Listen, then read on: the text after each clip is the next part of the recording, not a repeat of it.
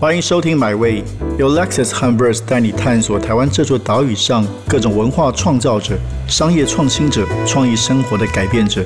让我们系好安全带，前往最动听的文化故事，一起 Experience Amazing。在台湾，说到登山，说到步道，那非常有代表性的一对 couple 就是阿泰与呆呆。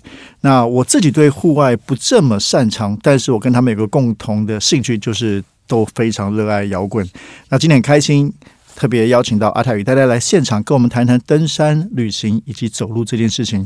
先欢迎两位，好，Hello，我是阿泰，Hello，我是呆呆，碟子哥好。对，我想先问一个问题，其实很多人都会有个疑惑，就是刚才新来有聊到了，那你你们大部分的时间，或者说一年大部分时间都在山上，还是在都市里面呢？都市比较多，都市比较多。对，因为呃上山可能一两天或者三四天，那其实其他时间在家里还是比较多。嗯，那最最近呢？今年现在是五月嘛？嗯，今年有去了哪些山上？嗯。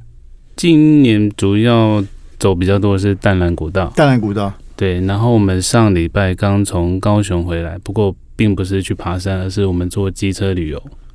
机车旅游对，从台中骑到高雄。哦哦哦哦，所以这也是你们的兴趣吗？诶，近期开发了一个新兴趣，是是重机还是轻机？又是一百一十 CC 而已。OK，花了多久时间啊？就从台中到高雄，为什么会这个这段路线有什么特别？其实也没什么特别，就是呆呆他就画了一个城市，他说我想去高雄，我说好，那我们就骑过去。可是我没有想到是这么远、这么痛、这么痛苦的过程。对，要骑多久？从中午出发，我们大概中间有停嘉义跟一些小地方，然后我晚上九点半才到家，哎，才到高雄。然后回程的时候，我骑到晚上十一点半。哦，对。对，因为中间去完成我一直很想去的地方，就是月世界。哦，月世界。对，因为每次就是高速公路经过，就是那种二地的地形，每次都会很注意它。哦，OK，哎，我们谈一谈这一切怎么开始的好不好？就是你们对于旅行或者说对于登山步道兴趣，两位可以分，因为两位是后来相遇嘛，嗯，那本来应该对这个事情都很有兴趣，嗯，所以什么时候，比如说有人是大学登山社啊，有人是不小心被朋友带去一条步道，从此改变生命啊，那对你们两位分别来说，是什么样的经验开始走上山里面？嗯。其实我大学是那个什么摇滚音乐研究社，哦，所以我都在玩音乐，所以我对户外运动其实并没有涉猎太多。对，那我是长大出社会之后，看到我爸爸在爬山。你爸妈在爬山？对，然后尤其是我爸，他常常去爬一些我觉得很漂亮的地方。然后有一次他给我看一些山的照片，我觉得很有兴趣，所以就说：“那你呃，下次如果有计划，可以带我一起上山。”所以才开始接触了。大概你说的山是说焦山还是说高山？呃，高山，高山。对，因为那时候比较容易会对高山的风景被吸引嘛。因为焦山看起来是绿绿绿的一片，对。然后可能对年轻人比较没有吸引力，所以我看到其实是一个大景，想要去看看那边的风景这样。然后从此就开始了嘛，对，开始比较陆续的去。对，大概也十一二年了，十一二年了。对，所以百越走过蛮多的。还好哎，我并没有刻意去走，然后也没有特别喜欢走。对，那呆呆呢？我是呃，以前就做唱片设计，是，然后很忙，但我一直有加入，就是呃优抚的那种研究啊，什么 优抚？哎，换话题，从爬山到外太空啊。对，然后有一天就在社团里面看到嘉明湖的，嗯，就是有外星人的那种。对，所以为了寻找外星人，对，然后就是工作之余，我就搜寻要怎么样去嘉明湖，然后就看到有登山队的商业队，然后我就报名了，然后商业队就寄给我一些必须要做的练习啊，就是自我的练习，还有准备的装备，就这样就开始。然后就所以一开始并不是为了要登山而登山。那结果你看到外星人吗？没有啊。有很失望吗？没有哎，我发现更令我就是感动的，对，着迷的。然后就那时候就开始。所以你们两位是因为是二零一三年在日本参加富士 Rock，嗯，开始认识，后来这个相恋结婚。那你们在等于是因为你刚刚提到那段时间是在二零一三年之前都开始蛮频繁的爬山吗？嗯，我不算频繁，不算频繁。对对对，我也不算特别频繁。嗯，对，因为在上班嘛，对，就是大家只有周末的时间才有空。那你们怎么怎么样后来变成登山界的 KOL 这个事情怎么发生的？我们并没有特别预设这个目标，就是呃。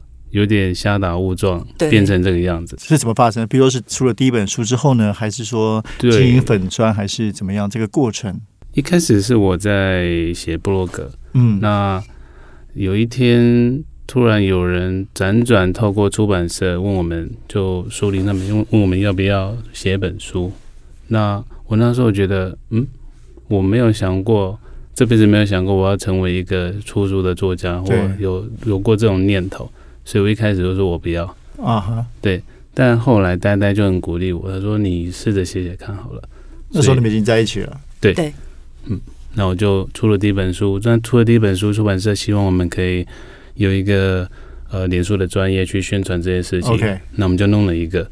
那书出书完没有多久，我们去走 PCT 了，所以就开始去分享我们在 PCT 上面的故事。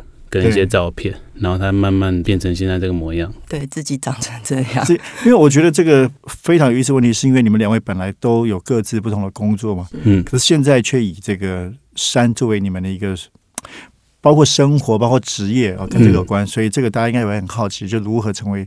所以刚刚提到说，因为因为比如说写作，可能先从你的部落格，嗯，然后写作开始被更多人注意到，就不断的开始用出版。的方式来做经营，嗯。啊，包括广告代言啊，也蛮多的，嗯，所以这个很有趣，嗯，对，是这是始料未及的一件事情，完全没有想过，尤其是我，我以前人家看到我，大概都会误以为我，你应该很都会音乐圈，对，就是看起来就什么都会的那种，但其实我连就是喝酒啊什么都不喝，哦，是吗？对，就是大家对我很多误解，对，跟音乐有关的都很多误解，对。刚好要到 PCT，可能大部分听众朋友，包括我自己，我们都非常不太了解，可不可以跟大家介绍一下这个路线以及你们当时的一些刻骨铭心的经验？好，呃，一开始会知道这个路线，是因为有部电影叫《那时候我只剩下勇敢》，嗯，就是 Wild 这个电影。那它这个路线是在美国的西岸，那横跨了三个州，就是加州、奥瑞冈跟华盛顿。那你是从墨西哥跟加州的边界往北走到。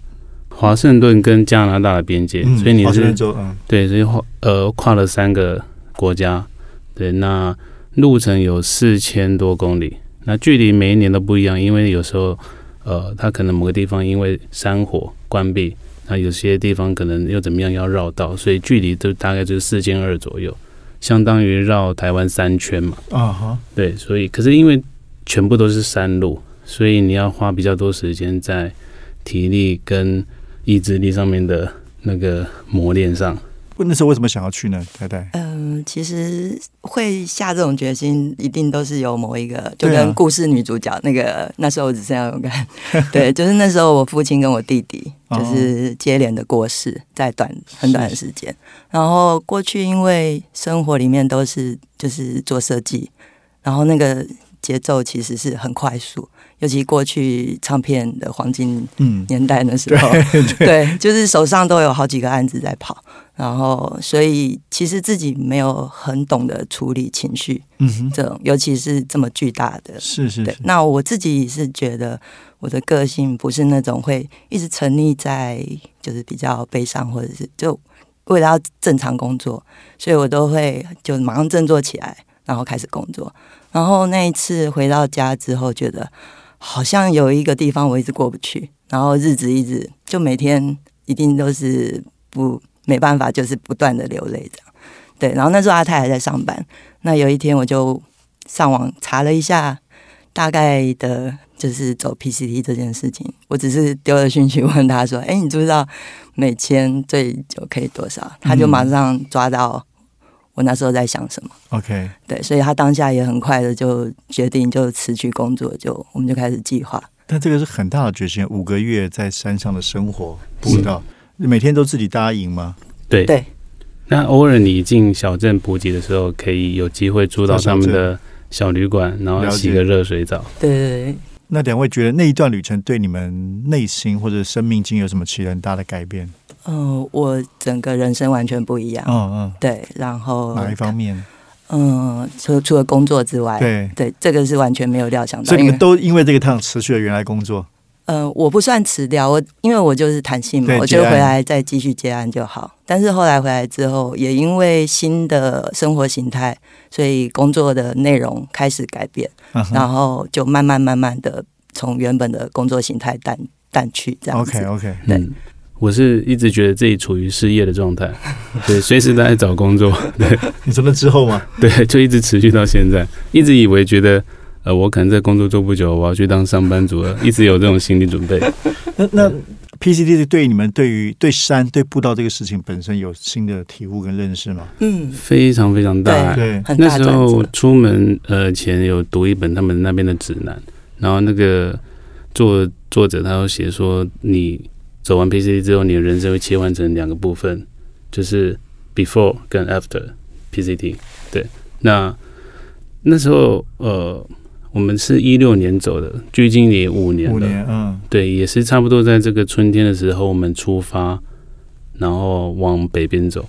那其实三言两语要说它带给我们的改变，实在很难，因为呃，直到现在我都还在汲取他那时候给我们的养分。OK，对，那我所能够呃讲一个最简单笼统的，就是在那个时候，我看到了所谓自由的最大值。嗯。我理理解了自由是什么。那当我理解自由的可贵，自由带给我的快乐之后，我就知道它长什么模样了。哇！那我回到了呃现实生活，回到都市的生活，我知道我曾经有那样的生活，那我就可以依赖那个养分，慢慢的存活到现在。那那那可以问一下，那个自由的模样是什么吗？嗯，你可以想象，你就像那个呃游牧民族，是，那你是。你并不是在爬山，你并不是在践行，你是生活在大自然里面。对。可是你每天都住在不一样的地方。OK。然后你随时可以决定你今天想要做什么、吃什么，然后看到什么样的风景。我觉得这是一个难以呃言喻的一个体验。那拥有这样子体验的人非常少，所以你要找到一个有相同体验跟你去聊这样事情，其实是蛮困难的。对。那大家有什么要补充的吗？嗯，我。因为我是很容易帮自己设框架的人，然后永远都是在安全感底下做事，对，所以会踏上 PCT。即使之前要在台湾爬山，也是那种做比较缜密的计划。OK，那 PCT 之前，阿泰也做了很多计划。可是到了 PCT 上面之后，因为你就是生活在上面，那生活你是无法计划的，是永远都是有突发状况，不管是天气或者是遇到的人事物都会，对啊，那尤其是在大自然，每天都瞬息万变，对。然后有时候走进山里面。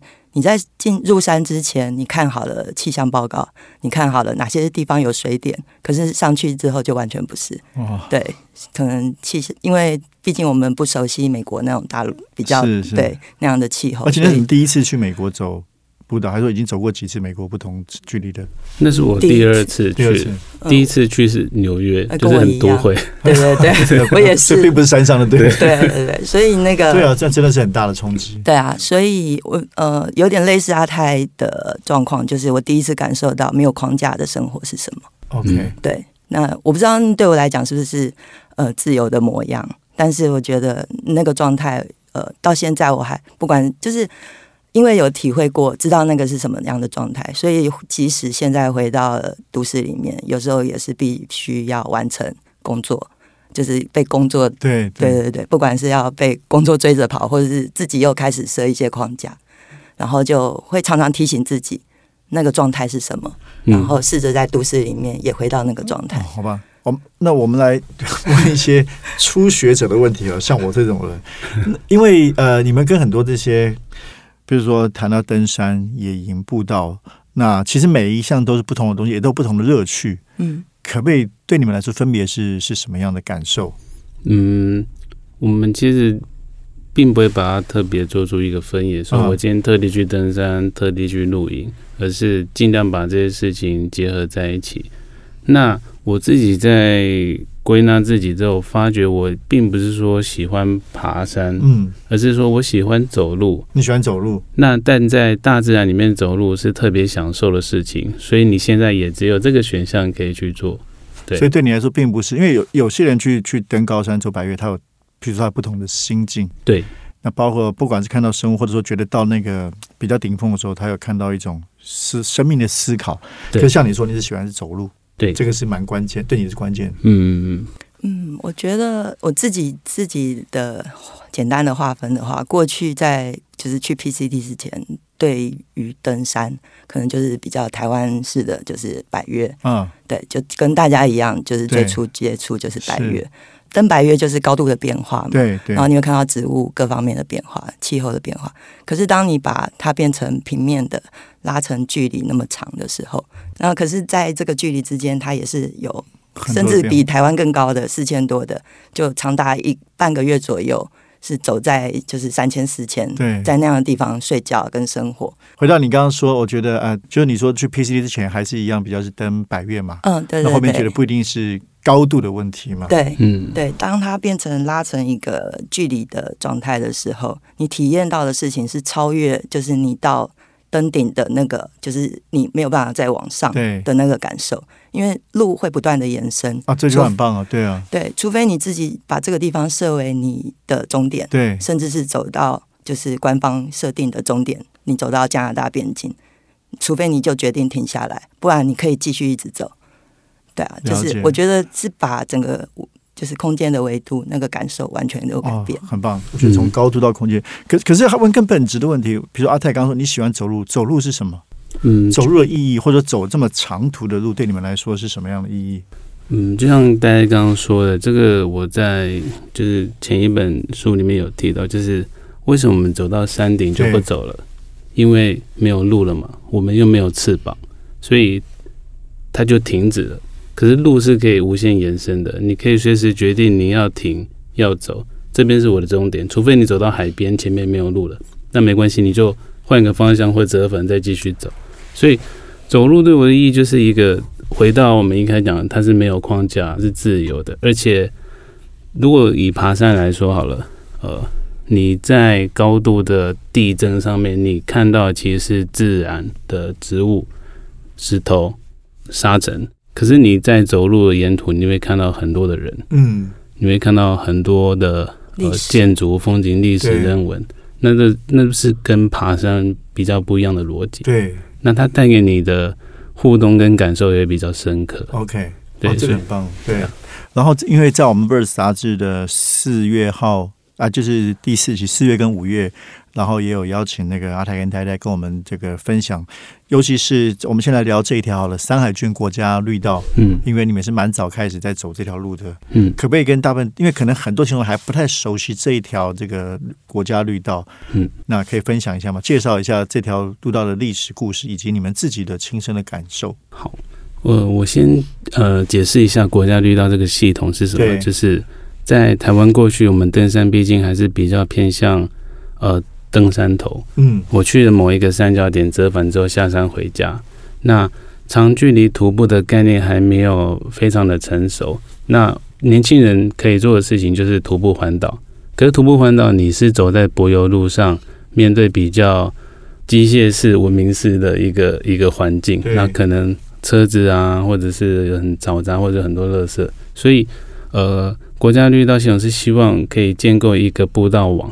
让大家可以在台湾这个岛上面从事一个长距离徒步的一个体验。嗯，那计划中会有七条，目前成型的有三条。就是淡蓝古道、张之西路跟山海郡。山海郡是最近才刚构建完成的。对对。那每一条呃国家绿道它都有不同的主题。那山海郡它就是有山海跟水郡，所以它的起终点是台南的内江内江呃国家公园，然后出海口。然后中间经过乌山头增文水库，然后跟周族的部落到阿里山，最后到玉山的主峰。对，它的路线是这样，大概一百八十公里左右。所以你们是这个国家绿道部件好之后去走的？我们是试走员，试走员对，跟那个张之西路一样。好，所以第一次走的感受怎么样？嗯，其实因为这条路太多故事了，然后就像其实我觉得阿泰刚刚说的很棒，就是其实这样步道。它跟登山不一样，因为它经过很多，包括包括聚人文的聚落，包括不同族群的故事。所以大家第一次走的感受是什么？嗯，目前直接回想到大概就是周族。周族对，因为过去我是花莲出生长大的小孩。OK，所以大部分身边同学可能很多是阿美阿美族，对对，所以然后因为登山关系也常接触布农族的朋友，对，所以呃，周族对我来讲是相对陌生的。那在我们其实呃有一个就是。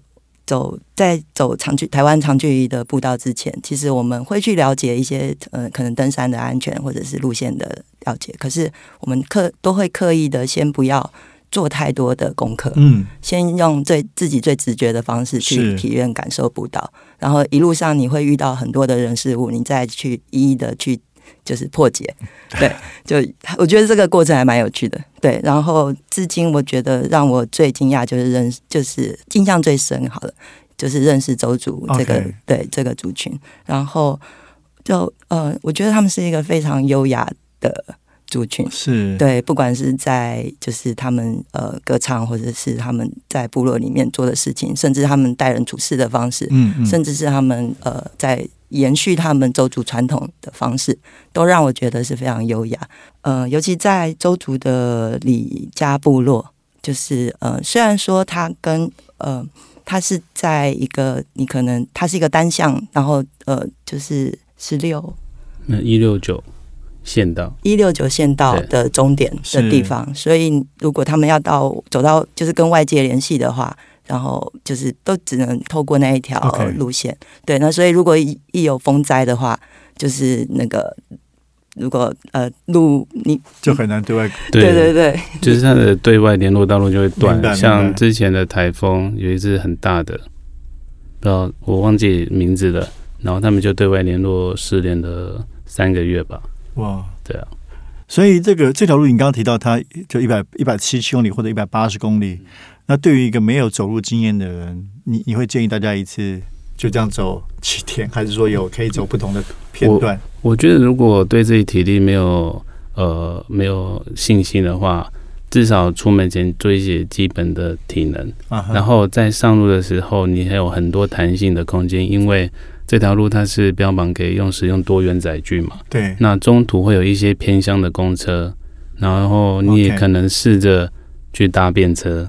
或者是用骑脚踏车的方式去完成它，有骑脚踏车的部分，对，所以不用说很拘泥，说我一定要每一寸土地、每一公尺我都要踏到，因为我觉得这就失去你走路的一个，你走路是为了自由，可却被这种自私的东西绑住了，我觉得很棒，很可惜，对啊，不要给自己设下那么多的那个局限了。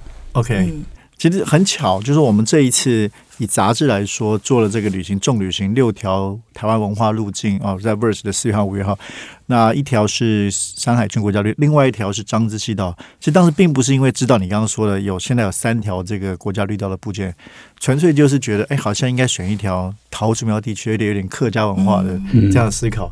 对，那张之溪道刚好也是你们很很熟悉的，所以这个你们当时的是，那是我们。走完 PCD 回台湾之后，走的第一条走比较长距离的步道，那是自己去走的，还是政府邀请你们去试？我们是透过千里步道协会，千里步道协会，他请我们去试走，很棒。就因为他知道我们有这样的经验，然后我们也主动跟他们说，如果有相关的呃需要协助的地方，请不要吝啬，我们很乐意去推广这样的事情。OK，对啊，所以可以接张之溪道又不太一样，它其实不同，它不是一条贯穿的，是的，而是不条散落的。对，它是一个路网。对，那我们就截取其中的一百公里，因为觉得那个时间有限，然后回来台湾之后体能也有限，整个都下滑，所以我们讲说，那我们就走一百公里好了。那呃，好像一七年去走了吧？那那时候对我们来讲，我觉得是我们那时候在台湾所感受到最棒的一次旅行。嗯哼，就是。棒在哪里？你走在客家，因为我们对客家其实并不是很熟悉。对，像我们是闽南人，所以从小我住在鹿港海边，滨海长大的，所以我对客家族群不是很理解。那走在那样子路的路上的时候，你听到人家讲客家话，然后吃的东西跟他们建筑都有一点不一样，你会有一种走在异国的的，是比较传统的，是不是？对对对对，因为它并不是。对，在正台山县乡，它在旁边的一些乡道上面，所以它是更里山、更内山一点的。了解，了解。嗯，我记得我们在罗屋书院的时候，往就是快速道路的方向看去，因为那也是我们常常经过的快速道路。可是我他就是罗屋书院总是隐身在，就是中间有一个，我记得有一个小树林的后面，所以我们总是没有办法看到旁边的全貌。所以当我从另外一个方向往快速道路的方向看去的时候，就是在两边你放慢脚步。的地方有很多惊喜或者是体验在里面。那我觉得刚刚呃，就是每次大家问我们，我都我们都会提到，就是因为就是我们是平常我们是闽南小孩，对对，就是所以客语客家文化对我们来讲相对是陌生。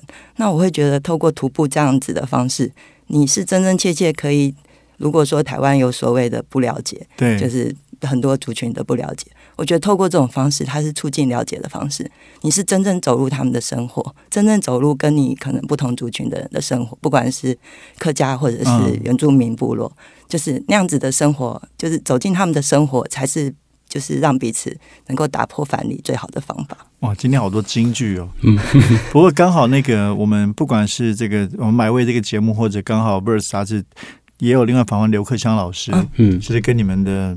想法是蛮接近的，虽然他可能并不是长途步道，但是他也不断强调走路这个事情，尤其是走一些并不是被开发出来的，包括农道、乡道，经像你刚刚说，真的是认识不同的这个生活方式。他也提到，哎，去到一些发现这个传统的村落，原来还有这么传统的方式，生活方式被保留下来，是，所以这个是很有意义的事情。我觉得自己听了，觉得收获也非常大。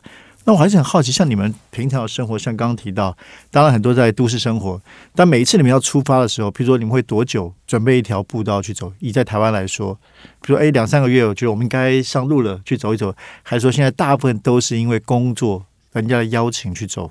嗯，一半一半，一半一半的，对对，因为有些本来就想走，然后通过邀请有这个机会去试也不错。那呃，但是台湾距离偏长的步道，所谓。偏长是五十公里以上的，它其实呃有限，所以我们平常还是做短程的居多，短程居多，对，但一个礼拜一次吧。哦，一个礼拜自己会给去走一个短的步道，对对对。对，全台还是以中部为主，中部为主，中部为主，对。对。哦，你们看，那你们跟刘刘克强一起走过吗？还没有机会，因为他也住台中，对，他们都是台中啊，他也是这个周末都带团，而且他的团很难报啊，对，秒杀，对啊，这个非常有意思。那对你们来说，你们也希望不断推广走步道这个事情的意义。嗯，我觉得，呃，好比说好了，我现在回想起来，我们呃印象最深刻一一个在台湾长距离行走的印象，并不是一条步道，啊哈，而是我从我们家鹿港的海边走到玉山的主峰。哇，那我大概花了。我们到第八天的清晨才走上去到玉山主峰，那就会走很多一般的道路，对，很多很多的公路，几乎九成五都是公路，只有你上玉山之前那个才是山路。那所谓的公路是我从小生活的路径，比如说我上学搭车校车的路线，然后我们去，比如说彰化八卦山上面有一条一三九，然后再走台十六到集集水里。然后再沿着台二十一走到呃塔塔家，然后才开始步行。这是以前开车的路线。那你透过步行的方式，你重新去用不一样的步调节奏去看待你原本以为很熟悉的地方的时候，你会发觉，哎，它还是不一样。那这样子的逻辑，你把它套用在你走路的时候，你用步行的节奏去体验事情。看到的东西一定会不一样。对对对，对啊，所以我觉得这是走路给我最大意义。你跟自己有了对话，然后你跟地方有了连接，这是一个最大的呃不同。OK，那今年嘛，就以今年下半年有什么样的一个计划？不管大型的或者是微型的，今年还是会以淡蓝为主要的目标，因为因为你们现在是。哦，因为我们之后会跟新北有一个合作，就是写一本淡蓝淡蓝主题的书。对，就淡蓝已经走了很多次，也还好哎，没有很多次。对，所以要一直走，要一直走。对，就是比如淡蓝来说，会有很多的值得开发的，比如说小的路线，还是说淡蓝好棒，真的真的很棒。我觉得相见恨晚，我可以跟你们去走一次吗？可以可以，欢迎欢迎。真的真的，我觉得在双北这么都会的地方，有一条这么绿的步道，然后这么贴近自然跟水，就是很难得。然后你可以想象，我竟然可以在台北，呃，就是新北背着背包连走三天，然后只遇到不到十个人。的那种感觉是非常非常的不同的体验。OK，对，所以今年会持续的走淡蓝，然后希望写一本书。对，然后呆呆在看完 Verse 这一期之后，他对北回归线非常非常有兴趣。哦，对啊，对啊，对啊，好像还没有，因为那我们报道北回归线也只是一个，哎，怎么都是台中人呢？台中的种子设计那个甘克平老师，对对，也是一个想法跟提案嘛。嗯，所以这个是你希望有机会去采。对，因为我人生最终极的流呃旅行的方式，可能就是用那叫什么无动力嗯。的方式去进行徒步，就是呃遇到陆地就用走的，遇到海洋我就就是划船，划 船不会游泳，就是用就是尽量不要顺其自然，对，不要搭飞机，不要就是就是看遇到什么就想办法。往继续往前进，无动力的漂流。对对对，那北回归线这一条，我在看你们文章的时候，它也是类似，就是在岛屿上，在澎湖，就是对，然后遇到就是要横跨海洋的时候，就可以坐独木舟，对，然后一直到花莲出去，这样。我不知道，我很期待可以试试看走这个。如果你们走完这个创作，再跟我们分享。好，那就我们下礼拜。也要去马祖，刚好也是你们去玩。这期的内容，纯粹去玩，纯粹当一个观光客。对，其实也蛮值得走的，用走的话，对，嗯嗯嗯，大概会去走他们那边也有小百月，可能也会。哦，那边有小百月，对。对，就是我们不管去什么地方，都会规划一个至少可以去走个什么的路线。对。对，那在都市里面的平常也尽量走嘛，比如说台中，你也会尽量的能够走就走。还是因为我们在家工作，走路机会不多。对。然后，如果疫情结束，会有希望去国外，就是你们有一些很想去再走的步道吗？有哎，好多很多。嗯，第一个可能最可能发生的是对日本日本的那个东东海自然道，还是熊野古熊野古道？对，就很近的地方，想找一个地方赶快先去走一下。是济州岛偶来。步道这种，对对，也是想要走长距离，然后跟乡土有关系的。OK，好，最后一个问题，你们因摇滚而相识，参加日本 Fuji Rock，所以对听摇滚跟走路这个事情有什么样精神上的连接吗？还是完全是没关的两件事？非常多诶，比如说我们在走 PCT 的时候，中间有一段要等雪融，我们才能过那一段 Sierra 的雪山，所以在那个等待期间，我们又跑去加州参加了另外一个音乐季。叫 Battle Rock，对，以红酒为主题的音乐节。但我们两个不喝酒，因为他在那那个 Napa Valley 那边。OK，对。然后在路上，我们其实也常常会，呃，我们走路的时候不会听音乐，可是必要的时候，我们必须听音乐来鼓励自己。OK，比如说在 PCT 的时候，你常常要夜走，嗯，你可能有一定的里程数需要去达成。那夜走的时候就。精神比较难集中，会比较涣散一点。对，那我们就会放一些歌，用 iPhone 放歌来激励一下自己。OK，那时候最常放的是 David Bowie 的 Starman，对，非常的应景。然后在转换的过程，比如说我们需要开车旅行的时候，在海外，我们也很常听草东。嗯哼，对，就是就我我昨天有听你访问德政。啊哈。对，他说他在山上的时候都听那个这个国语歌曲。那其实我们在海外也都是在听国语歌曲，比如说在 PCT 最常听的是曹东、张雨生跟伍佰。是是，对，你会对那个家乡是有那个连接的。了解了解。好，今天非常感谢阿泰跟呆呆来到节目现场，来到买位的现场，刚好符合这个题目买位。我自己今天这个访谈收获非常大。也给了我很多的刺激，觉得要去认真的走路，去走台湾的步道。希望有机会可以跟阿特带来一起再走台湾的步道。谢谢两位，谢谢谢谢。这趟旅程已经到站了，感谢你的收听，也让我们一起期待下趟旅程的风景。别忘记订阅买位。本节目由 Lexus 和 Verse 文化媒体联名出品。